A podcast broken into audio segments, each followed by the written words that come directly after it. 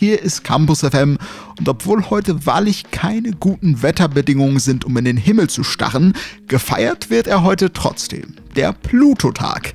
Pluto, ihr erinnert euch vielleicht, ist der ehemals neunte Planet im Sonnensystem, der 2006 zum Zwergplanet zurückgestuft wurde.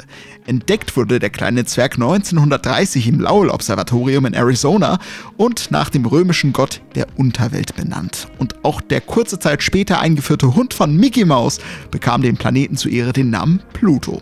Jahrelang wurde übrigens nach einem neunten Planeten im Sonnensystem gesucht, da die Umlaufbahn des achten Planeten Neptun leichte Unregelmäßigkeiten aufwies. Groß war dann die Freude, als Pluto entdeckt wurde. Allerdings stellte sich heraus, dass der viel zu klein ist, um Einfluss auf die Umlaufbahn von Neptun haben zu können.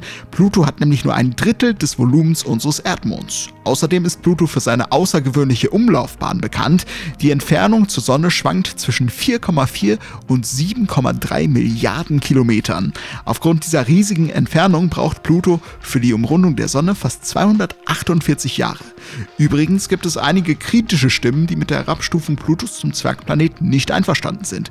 Umso mehr sollen das die Erkenntnisse der Raumsonde New Horizons unterstreichen, denn die machte 2015 erstmals viele hochauflösende Fotos des Zwergplaneten. Und erst seitdem weiß man auch genau, wie Pluto wirklich aussieht.